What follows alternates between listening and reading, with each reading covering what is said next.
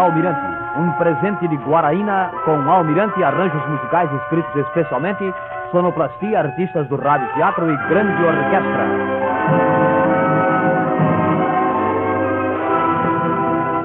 Boa noite, ouvinte de todo o Brasil. Aqui estamos novamente com o incrível, fantástico, extraordinário. Há dias, um dos nossos jornais, na sua seção especializada de rádio, referiu-se a este programa como sendo o mais discutido programa do momento. Sinto perfeitamente que aquilo foi simples amabilidade do cronista, porque nada autoriza a que se pense que este programa esteja sendo alvo de discussões. Isso implicaria dizer que esta série está sendo objeto de controvérsia e que, portanto, há quem a aplauda e há quem a combata. Se se pode medir o interesse dos ouvintes de um programa pelo que vem manifestado na sua correspondência, nesse caso, e vocês aqui me perdoem se vou parecer imodesto, hein? O incrível, fantástico, extraordinário só tem recebido impressões favoráveis. Mas como a correspondência amável de que um programa recebe nem sempre representa a opinião da totalidade, e como pode haver quem esteja contra tal programa sem se manifestar por cartas ou telegramas, eu gostaria que os senhores cronistas, quando empregassem frases como aquela, o mais dis discutido programa do momento, esclarecessem sobre quem ou como o discutem. Pode ser que daí possa vir algum auxílio que nos induza a mudar a orientação séria, desapaixonada e serena que preside essas audições. Muito obrigado pela atenção. Para hoje teremos quatro histórias espantosas, espantosas e verdadeiras. A dos três caçadores, a do cemitério da Consolação em São Paulo, a da pesca na noite de sexta-feira e a do misterioso indivíduo que interveio num caso de alucinação. Todos os casos contados neste programa têm um fundo absolutamente verdadeiro. E é por isso que Almirante cita nomes, datas e lugares. Um fato também absolutamente verdadeiro que acontece todos os dias, em qualquer lugar, é qualquer pessoa livrar-se de uma dor de cabeça, de dente ou de ouvido, com Guaraína. Guaraína é o medicamento nacional de conceito universal. Guaraína. Comecemos hoje pela incrível história acontecida a três caçadores. Os arranjos musicais especiais foram escritos pelo maestro Taranto.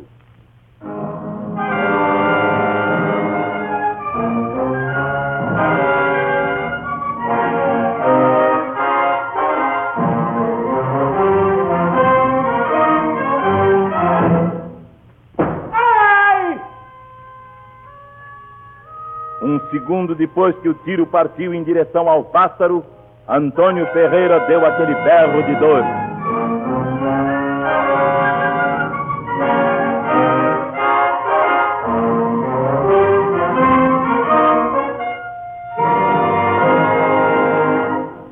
Coisa tradicional que os caçadores são homens fantasiosos. Mesmo sabendo disso, não é possível que a gente duvide sempre do que contam certos caçadores. Pessoas seríssimas, idôneas, habitualmente incapazes de uma mentira ou de um simples exagero. Não nos compete aqui, porém, dar desculpas ou prevenir o espírito dos ouvintes sobre a maneira de ser das pessoas focalizadas em nossas histórias. O julgamento sobre a veracidade ou não dos casos que apresentamos fica a cargo de vocês, ouvintes. E para facilitar a possibilidade de comprovação, oferecemos sempre o nome e o endereço daqueles que nos escrevem, e quando não o fazemos pelo microfone porque nos pedem, comprometemos-nos a fazê-lo particularmente a qualquer interessado. O caso que abre a nossa audição de hoje foi contado a um nosso ouvinte pela sua personagem principal. Chama-se o ouvinte Damião Ferreira da Costa e reside na Vila Ponte do Grama ou Grama do Macabu, estado do Rio. E quem lhe contou essa estranha passagem foi um senhor de nome Antônio Ferreira. Mas vamos ao caso. Antônio Ferreira e dois amigos, o Neco e o Benedito André, vinham de Portela para um lugar denominado Retiro, pertinho de Jaguarembé. Era uma noite de luar maravilhoso. Tudo em redor brilhava sob aquele imponente banho de prata. A estrada, as árvores, as montanhas. Em certa altura, a estrada que ia ladeando o morro, e do outro lado estendia-se uma várzea em cuja vegetação rala se destacava uma grande árvore que os três, bons conhecedores de matas, logo identificaram como sendo de uma crundiúba. Mas o que imediatamente feriu a vista dos três foi um enorme pássaro posado num dos galhos da crundiúba. Olha lá, pessoal, que bruto pássaro naquela árvore. É esse, estou vendo. Que grande, hein? Vamos dar um tiro nele? Vamos sim. Neco, você não está com meu revólver? Está comigo, sim. Então atira nele. O luar não deixava dúvidas quanto ao que viam. Havia em redor um silêncio impressionante. Antônio Ferreira, Neco e Benedito André, que ainda estão vivos para confirmar o que contamos, ficaram muito naturalmente em fila, um ao lado do outro, e voltados para a grande árvore que lá estava, mais embaixo, na várzea, a uns 300 metros. Neco havia sacado o revólver de Antônio, que trazia na cinta, e o levantava bem à frente, de braço estendido, mirando cuidadosamente o pássaro desconhecido. Ao seu lado, os dois amigos observavam atentamente o pássaro, que parecia brilhar com um fulgor insólito, coisa que só deram pela conta depois. Neco, bom atirador, fazia cuidadosamente sua pontaria. Silêncio absoluto. Ai! Estou ferido! O que, é que você tem? Estou baleado na testa. É mesmo? Olha o sangue correndo. Realmente, Antônio Ferreira estava ferido na testa. O sangue descia pelo seu rosto, fazendo um rastro sinistro. Os dois amigos o socorreram incontinente, enxugando o sangue com seus lenços. E felizmente puderam constatar que não era grave o ferimento. A bala cortara somente de raspão o couro cabeludo, perto da testa, mas não ofendera o osso. Quando, já serenados do susto, puseram-se a examinar friamente a situação, seu espanto foi crescendo até um ponto sem limites. Examinando o revólver, viram que o mesmo se achava perfeito e que estava, pois, afastada a possibilidade de ter havido qualquer escapamento pela culatra, dando passagem a qualquer fragmento da bala. Viram também que teria sido impossível o ricochete da bala. E só então foi que deram conta do inexplicável brilho que se desprendia do pássaro e que os três só agora lembravam. Bem tinham reparado que aumentava estranhamente naqueles segundos que o Neco levou a fazer a pontaria.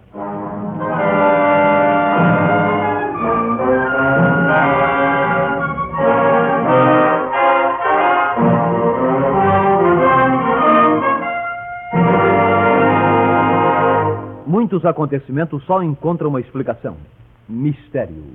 Uma dor de cabeça que desaparece rapidamente também só encontra uma explicação: Guaraína. Guaraína é um produto 100% brasileiro que corta a dor sem atacar o coração. Guaraína. Os jornais da capital paulista publicaram com minúcias essa pavorosa história ocorrida no cemitério da Consolação. Os arranjos musicais que ilustram o quadro são da autoria do maestro Morfeu.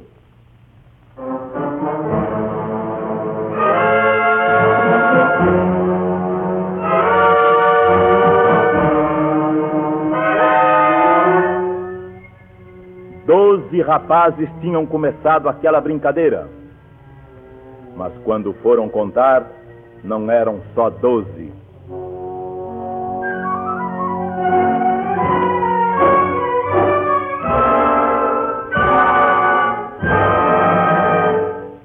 Foi um nosso amigo e antigo companheiro de rádio quem nos enviou o episódio de agora.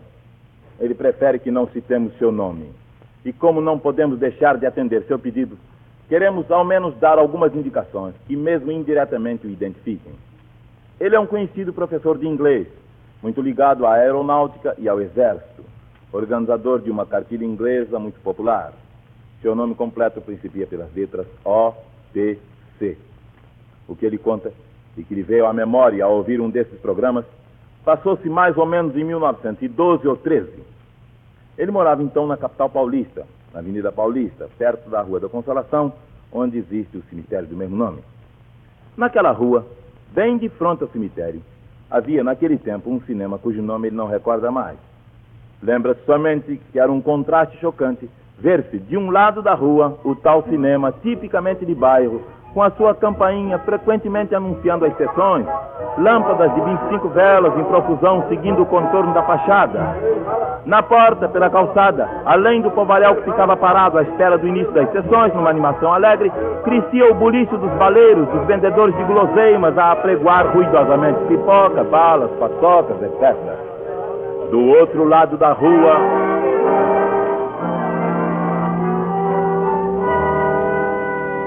paredão alto e sombrio do cemitério, medindo talvez uns três metros de altura, perfeitamente nível na parte superior, mas em forma de escada, acompanhando o declive da rua, aquele paredão projetava uma sombra triste na calçada.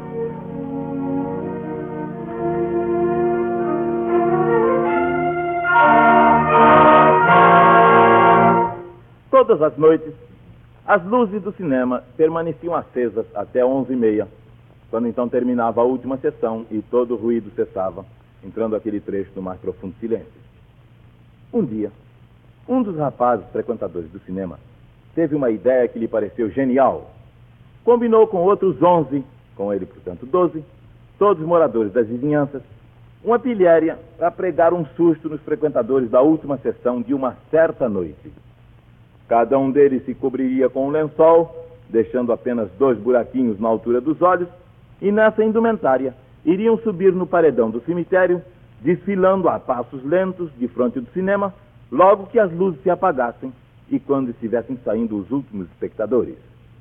Imaginavam com aquilo provocar um divertido pânico entre quantos se achassem na rua naquela hora.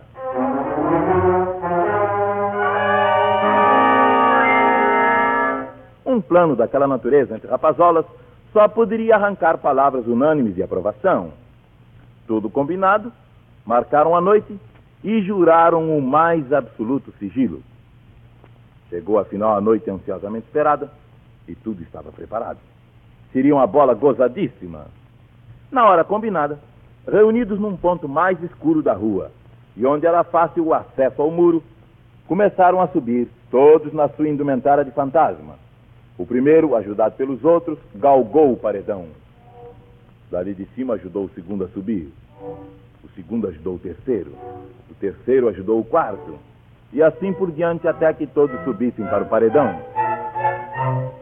Em seguida, começaram a caminhar lentamente em direção à parte do muro que defrontava o cinema.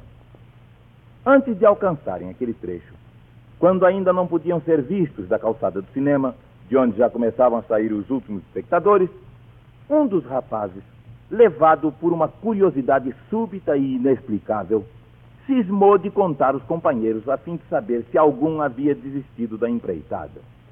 E, inclinando-se um pouco no muro, iniciando por si mesmo, começou a contagem. Um, dois, três, quatro, cinco, seis, sete, oito, nove, dez, onze, doze, treze.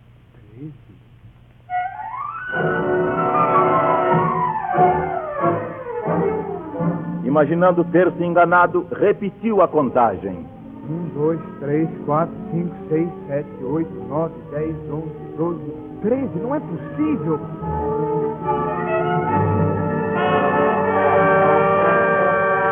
Assustadíssimo, chamou a atenção de um dos companheiros para o fato e pediu-lhe que fizesse a verificação.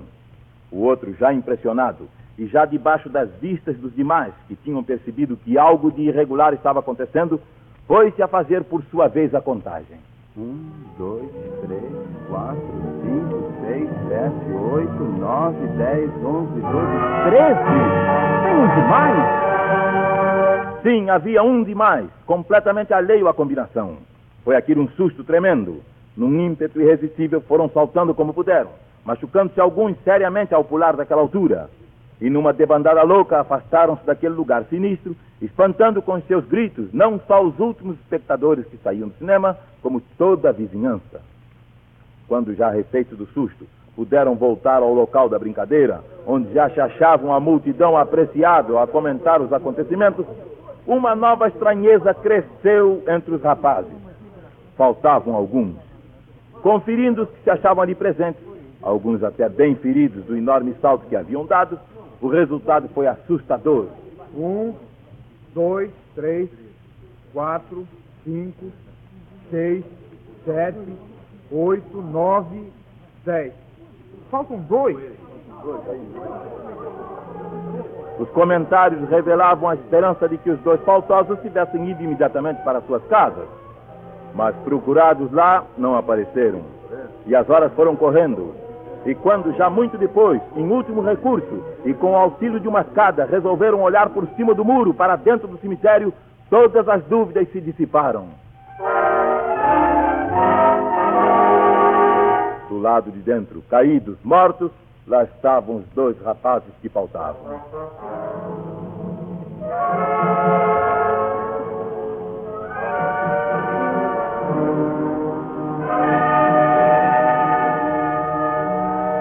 Do décimo terceiro fantasma nunca se teve notícia. E ninguém soube se se tratou de uma peça de algum companheiro dos rapazes que lhes havia penetrado o segredo ou se foi mesmo alguma manifestação sobrenatural de protesto contra o abuso irreverente daqueles gaiatos que se atreviam a perturbar a quietude da morada dos mortos. E vocês conhecem as superstições em torno da pesca? Então ouçam o episódio seguinte, estranho como ele só, e que vai ser apresentado com ilustrações musicais do maestro Taranto. Não quero outra vida pescando no rio Tiberé.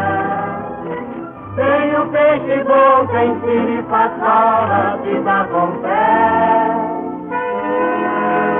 Seu Benedito, o senhor não vá pescar nas noites de sexta-feira no Rio Paraíba que o senhor acaba vendo assombração. Mais de uma vez os colonos de seu Benedito Esteves lhe fizeram aquela advertência, mas ele não ligava. Benedito Esteves era avô do nosso ouvinte Milton de Araújo, morador na rua Japuara, número 35, em Ricardo de Albuquerque, aqui no Rio. O episódio ele ouviu inúmeras vezes da boca do seu tio, Domingos Esteves, que também presenciou o estranho fato. Nosso ouvinte não pode esquecer a maneira assombrada como seu tio sempre contava aquele espantoso episódio de sua infância. Papai era um homem de pequena estatura, mas enérgico e destemido. Era dono de grandes terras lá em Bananal, estado de São Paulo. Perto de sua fazenda passava o rio Paraíba. E naquelas redondezas não havia quem não conhecesse papai. Como em todos os lugares do interior, os colonos e moradores são cheios de superstições. E muitas vezes vi um ou outro colono dizer ao velho: Seu Benedito, o senhor não vá pescar nas noites de sexta-feira no Rio Paraíba que o senhor acaba vendo assombração. Papai não acreditava em tais coisas. Que assombração que nada. Tudo isso é bobagem. E certa noite, precisamente numa sexta-feira, não sei se de propósito ou por acaso, mandou preparar o cavalo, os apetrechos de pesca, inclusive uma grande tarrafa que ele tinha. E tocou para um certo trecho do rio, tido como muito piscoso, mas justamente onde diziam que, que apareciam mais espíritos. Eu ia na garupa todo contente, porque também gostava muito de pescar.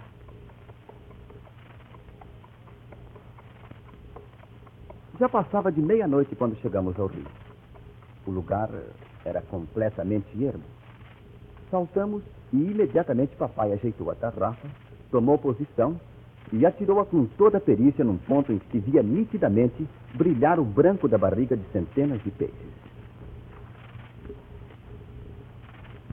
Depois esperou calmamente que a tarrafa descesse ao fundo e foi puxando-a por baixo, mansamente, até a margem onde nos achávamos. Quando ele saiu quando ela saiu inteiramente fora d'água, tivemos um espanto. Nenhum peixe ela trazia. No entanto, lá dentro d'água, o bojo dos peixes continuava a brilhar no seu vai e vem incessante. Papai ajeitou novamente a tarrafa e atirou-a no ponto que lhe parecia o melhor. Depois da espera necessária, lá se foi ele puxando devagarinho. Mas a tarrafa, como da primeira vez, estava completamente vazia. Papai fez mais algumas tentativas, mas tudo foi em vão. Os peixes apareciam no fundo d'água aos milhares, mas nenhum se deixava prender pelas malhas da rede. Foi nessa altura que, de repente, nós ouvimos nitidamente, a uma certa distância, o som de uma outra tarrafa batendo n'água.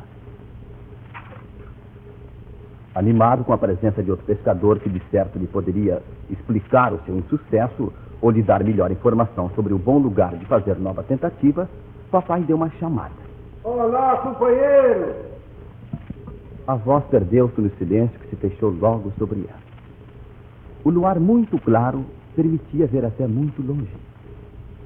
Mas nós não enxergávamos o já misterioso pescador que, pela direção do som, devia estar tarrafiando no meio do rio. De instante a instante, o som de sua tarrafa batendo na água soava cada vez mais próximo. Nós não vimos nada, ninguém, tudo quieto em redor.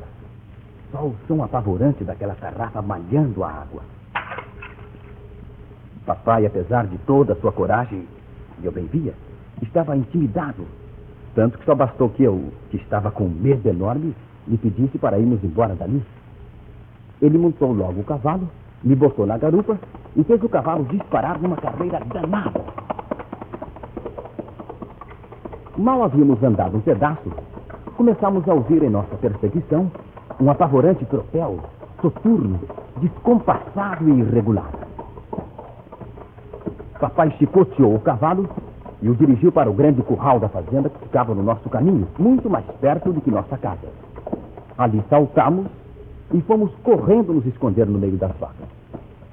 Dali ouvimos perfeitamente o misterioso tropel aproximar-se mais e mais. Em certo momento, parou bruscamente. E logo em seguida, num tom de censura que certamente visava meu pai, uma voz fanhosa, horripilante, falou do lado de fora. Foi o que te salvou. Conta o, o nosso ouvinte Milton de Araújo que o resto daquela noite, seu tio Domingos e seu avô Benedito passaram ali naquele curral, apavorados, imaginando a cada instante que lhes fosse suceder alguma coisa mais espantosa ainda. Mas felizmente a madrugada veio clareando e o dia rompeu, dissipando os fantasmas da escuridão, e eles puderam ir para casa, onde chegaram sem peixes, sem o material de pesca e onde ainda trêmulos puderam contar a fantástica aventura daquela pescaria numa noite de sexta-feira. Uma superstição pode impedir alguém de realizar um bom negócio, fazer uma viagem ou tomar uma decisão importante. Também uma dor de cabeça pode fazer tudo isto, mas somente a alguém que não conheça Guaraína. Guaraína corta qualquer dor rapidamente, sem atacar o coração. Guaraína.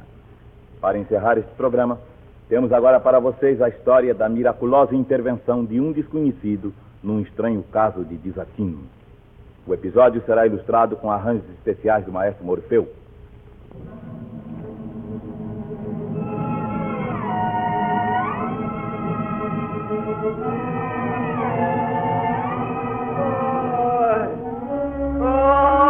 Calma, Plácido! Calma, Plácido! Calma, Plácido!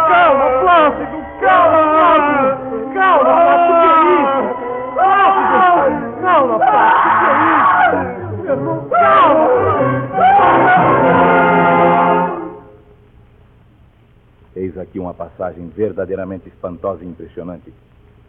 Muitos de vocês, já familiarizados com certos fenômenos, darão imediatamente uma explicação a estes estranhos acontecimentos. A nós cabe simplesmente narrá-los exatamente como eles nos chegam às mãos. Para os ouvintes do Rio e os ouvintes de Vitória, no Espírito Santo, será fácil a comprovação da veracidade deste fato. Seu remetente e um dos protagonistas é o senhor Teódulo Nunes de, da Fraga, que trabalha na agência postal da Praça Mauá, na Avenida Rio Branco, número 3. E o outro é o seu irmão Plácido da Fraga Araújo, que trabalha em Vitória, no Parque Moscoso. Em sua carta, Teódulo nos conta o seguinte: que há uns 20 ou 20 e poucos anos residia com sua família no Forte São João, subúrbio de Vitória. Sua família se compunha de sua mãe, seu pai, ele, mais dois irmãos e mais ainda um outro irmão chamado Plácido, filho do primeiro matrimônio de sua mãe. Uma noite, quando todos já estavam dormindo, foram subitamente despertados de maneira imprevista.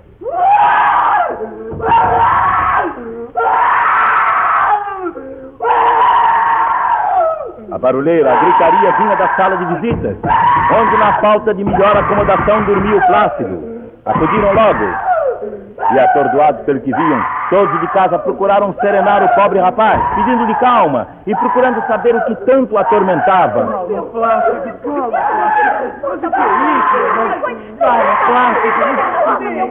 De nada adiantaram os pedidos, os apelos, os conselhos maternais. Plácido como um alucinado, sem dizer nada, a não ser dar aqueles gritos horrorosos, dava murros nas paredes, dava saltos incríveis, fora de si como um possesso. Por fim, rápido como um relâmpago, conseguiu alcançar a porta da rua e precipitou-se em louca disparada, abrindo violentamente passagem entre a multidão que àquela altura já cercava a casa, na ânsia de saber o que estava acontecendo ali. Vendo aquilo, também o nosso ouvinte Teódulo saiu em seu encalço, correndo, gritando aflitamente pelo seu nome. Plácido! Plácido! Afaste! Afaste, Plácido!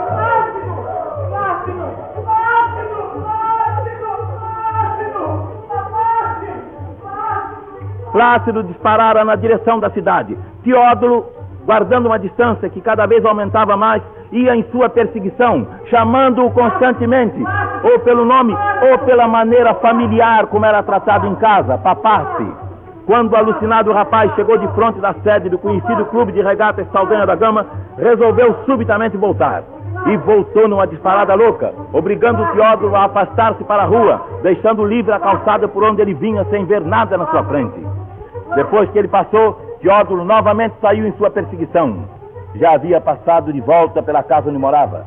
E quando entrava com ele na parte da- de concreto da Avenida Vitória, um homem que se achava parado no meio da rua deixou passar o Plácido e fez parar o Teódulo perguntando o que era aquilo. Em rápidas palavras, ele lhe explicou o que estava acontecendo. É, aquele meu irmão deu uma coisa nele, ele começou a gritar e saiu correndo pela rua. O homem só quis saber o nome do rapaz alucinado. Ele se chama Plácido. E então voltou-se para o lado que ele corria, pôs as mãos na boca em concha e gritou bem alto.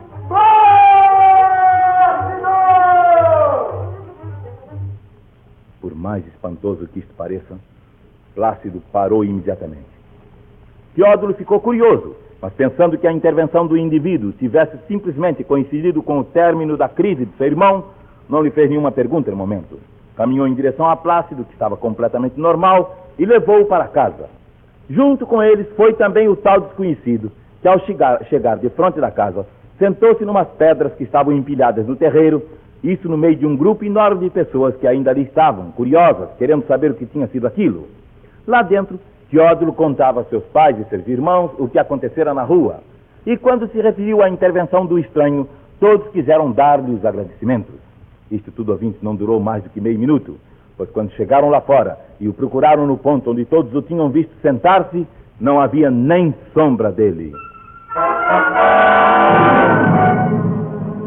Ninguém vira o homem afastar-se. E se o tivesse feito, deveria forçosamente ainda estar à vista. Mas não estava. Ninguém sabia quem era ele. E nunca mais também ele apareceu. Se era um homem ou se era um espírito, isto foi coisa que ninguém jamais conseguiu apurar.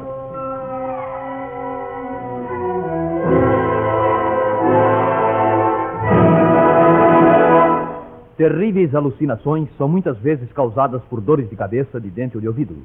E podem ser evitadas se você estiver sempre prevenido com um envelope de guaraína. Guaraína corta rapidamente qualquer dor. Guaraína é um medicamento nacional de conceito universal. Guaraína. Vamos parar aqui, ouvintes. Quando vocês escreverem para cá, não se esqueçam de citar o título exato destes programas: Incrível, Fantástico, Extraordinário. Tomaram parte na audição de hoje a orquestra, sob a direção de Morfeu, o locutor Oswaldo Luiz, os radiadores na ordem de entrada, Restia Júnior, Rui Bruno, Duarte de Moraes, Telmo de Avelar, Paulo Raimundo, Germano, Hamilton Ferreira, Orlando Drummond, Paulo Porto e Leda Maria. Contra-regra de Orlando Drummond, publicidade de Roberto Duarte e controle de som de Joaquim Pereira Gomes.